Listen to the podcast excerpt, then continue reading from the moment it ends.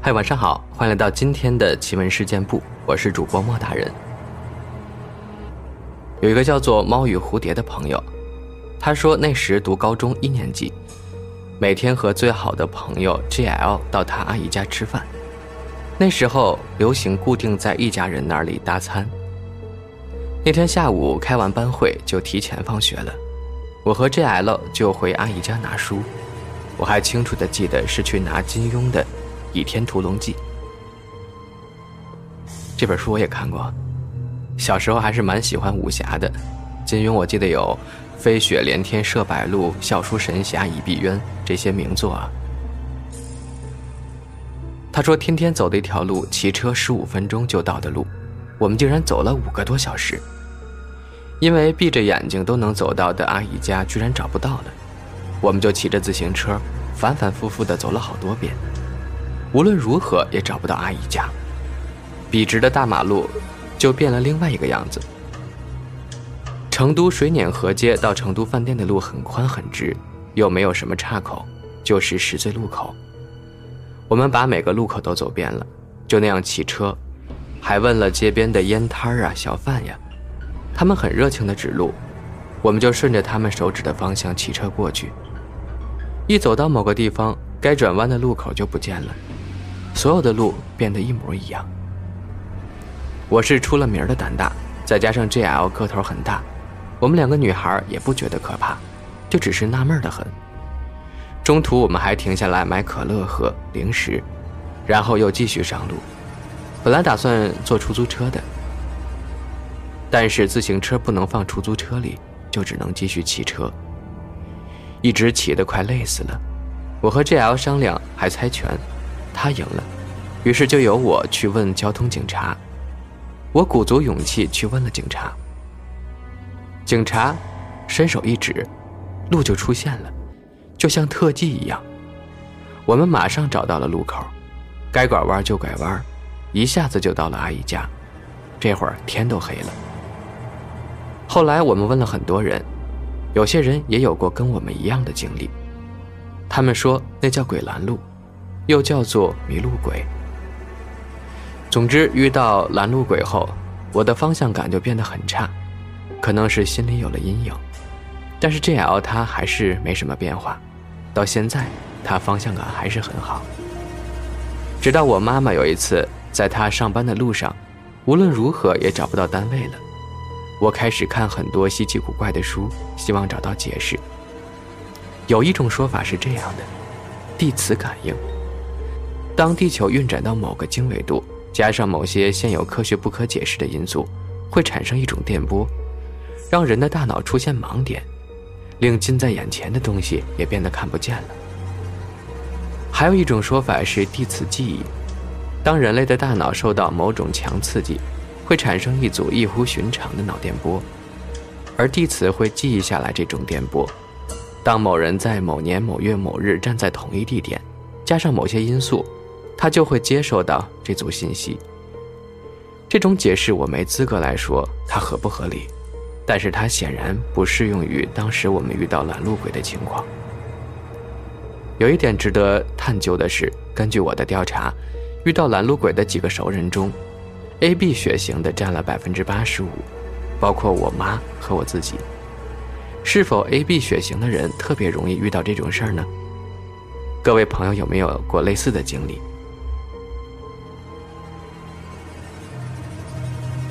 还有一个网友叫做“幽灵的尸体”，他说在农村经常会发生很多不可思议的事儿，特别是下山下乡的那个时代。迷信的人说是有鬼，不信的人说是自己的幻觉。但是听了下面的故事后，你们说世上是不是真的有呢？这是从我大姨那儿听来的。那时是下乡的时候，一天他在劳作后想去冲个凉。那种冲凉的地方不是在家里的，要走到另一个比较偏的地方。那是一个草栅栏搭起的一间小浴室。当时他正脱衣服想要冲时，一抬头看见窗外不远处的一个草架上坐着一个人。与其说是坐，不如说是悬挂着。是一个只有半个身子，从腰以下是什么也没有的男人。而且他还对着我大姨不停的眨眼睛和不停的笑，彼此对立着。十多分钟吧，吓得我大姨马上穿好衣服跑回去叫人来。但是到大家来时，那人已经不见了，而那个浴室也不知什么时候被人锁了起来。大家都很不知道怎么回事只是认为是我大姨的幻觉。但之后却再也没有人敢去那边冲凉了。至今问起我大姨那时的情况，她还是说不清是什么原因。不过那地方以前确实是死过人的。还有一次在晚上很晚了，大家基本上都已经睡了，我大姨刚铺好床也准备睡觉，然后就出房间去刷牙，而到她回来时，发现床上摆着一堆像小山一样的红糖，整整齐齐的，但又没人从门口进来，也没听到什么声音，为什么会有这种东西呢？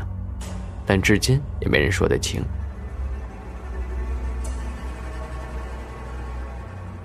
二两小面不加菜。他说：“我大一的时候，由于晚上看世界杯，几个同学没事就在一起喝酒等。因为无聊呀，就聊到了鬼这个事情。我同学的哥哥就讲了一个真实的事儿。我同学的哥哥有个同学的妹妹，为了方便，以下呢就简称他为甲。甲当时在学校，因为认识社会上的混混，显得很有势力。”其中有一个混混，很喜欢甲的一位同学，我们简称乙吧。于是就叫甲晚上把乙约出来玩。甲为了在混混当中显得很义气，就把乙约出来了。结果当天晚上乙被强奸，更可怕的是，甲当时还帮助那些混混按住了乙的手脚。之后乙没有报警，他要用自己的方法对付甲。于是他便把自己身体给了所谓江湖地位更高的混混，让他们去强奸甲。甲当然从别人嘴里知道了这件事儿，很害怕也很后悔。为了避开乙，他就转到农村读书了。这事情呢就这样过了几年，当甲认为这事儿已经被淡忘时，就回到了家，并在离家不远的地方，当上了一个百货公司的售货员。但在第一天下夜班回家时，他却发现有人跟踪他。他很害怕，就告诉了他的父亲。于是他父亲从此就每天晚上接他下班。有一天，他父亲因为有些事儿迟到了几分钟，便没有接到他。当时他父亲以为他和他以前的同学碰见了，一起出去玩了，也没在意。但当第二天，他还没有回家，家人便开始着急了。他们到处去找，还报了警，但是都没有消息。在第五天的时候，警察叫他们去认尸，他们一家人都去了。在还没走到尸体跟前时，他父亲就根据尸体脚上的鞋已经认出了就是甲。在警察的劝阻下，没有看尸体就回家了，并摆上了灵堂。由于一直没有得到警察的死因报告，并且甲的尸体。由于法医要解剖，一直放在停尸房，所以灵堂一直没有撤。到了第三天晚上，由于疲劳了，甲的姐姐和男朋友便到二楼休息。甲生前和他姐姐住一个房间，也是二楼。这时我同学的哥哥也得到了这个消息，就跑去安慰他的同学。他进门的时候，听见一只猫叫得很凄惨。进去坐下来说了几句安慰的话，便觉得浑身不自在，就想回家。就在这时候，贾姐姐的男朋友跳着喊着从二楼跑了下来，告诉大家，他刚才休息的时候迷迷糊糊的看见贾回来了。于是大家便跑上二楼那个房间去看个究竟。在阳台上，他们看见了从阳台到房间里的衣柜这段距离有水滴的痕迹。但又没有下雨，而且衣柜的门上有指甲抓过的痕迹。大家都感到害怕了，便又下到灵堂坐了一会儿。甲的母亲也感到疲劳，便趴在桌上睡着了。几分钟后，他醒来就哭着，告诉他们说，甲回来过，并告诉他，我好冷，下腹也痛，想回家拿衣服，但是又拿不到，就叫他妈妈帮他拿。全家人都感到很奇怪，便决定第二天无论如何要见到甲的尸体。第二天早上，他们来到停尸间，在警察劝阻无用的情况下，揭开了白布。甲的母亲当场就晕了。这时，奇怪的事情发生了：甲的尸体在警察的解剖和停尸间里冰了三天后，应该不会有血，这时却开始突然大量的渗血。警察告诉了他们死因：甲生前呢是被人用削尖的竹子从下身打进。穿破小腹，一共有七根，然后把尸体扔进了粪坑里。所以甲回魂的时候有水滴，还有寒冷，并告诉他妈妈他下腹痛。之后由于我同学的哥哥害怕，再也没有到他家去过了。案子破没破，我也不知道。这是发生在重庆的一件真实的事儿，绝非虚构。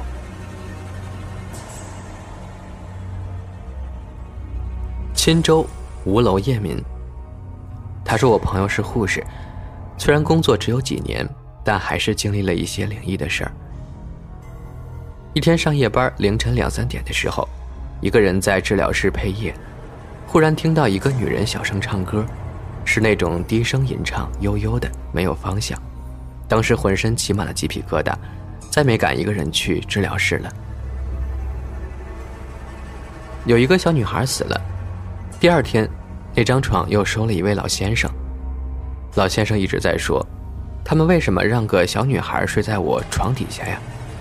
还详细描述了小女孩的长相和穿着，和之前死的小女孩一模一样。每个能看到灵异现象的病人，全都无一例外的死了。尽管有的病人病情不是特别严重，经常会突发重症去世。一些濒死的病人，生命体征已经很差了，但就是不走。有经验的老护士会在凌晨三四点的时候打开窗户，听说这时候鬼门大开，阴气重，病人就会很安详的走了。一般在一段时间，总有那几张床死人，病因都差不多。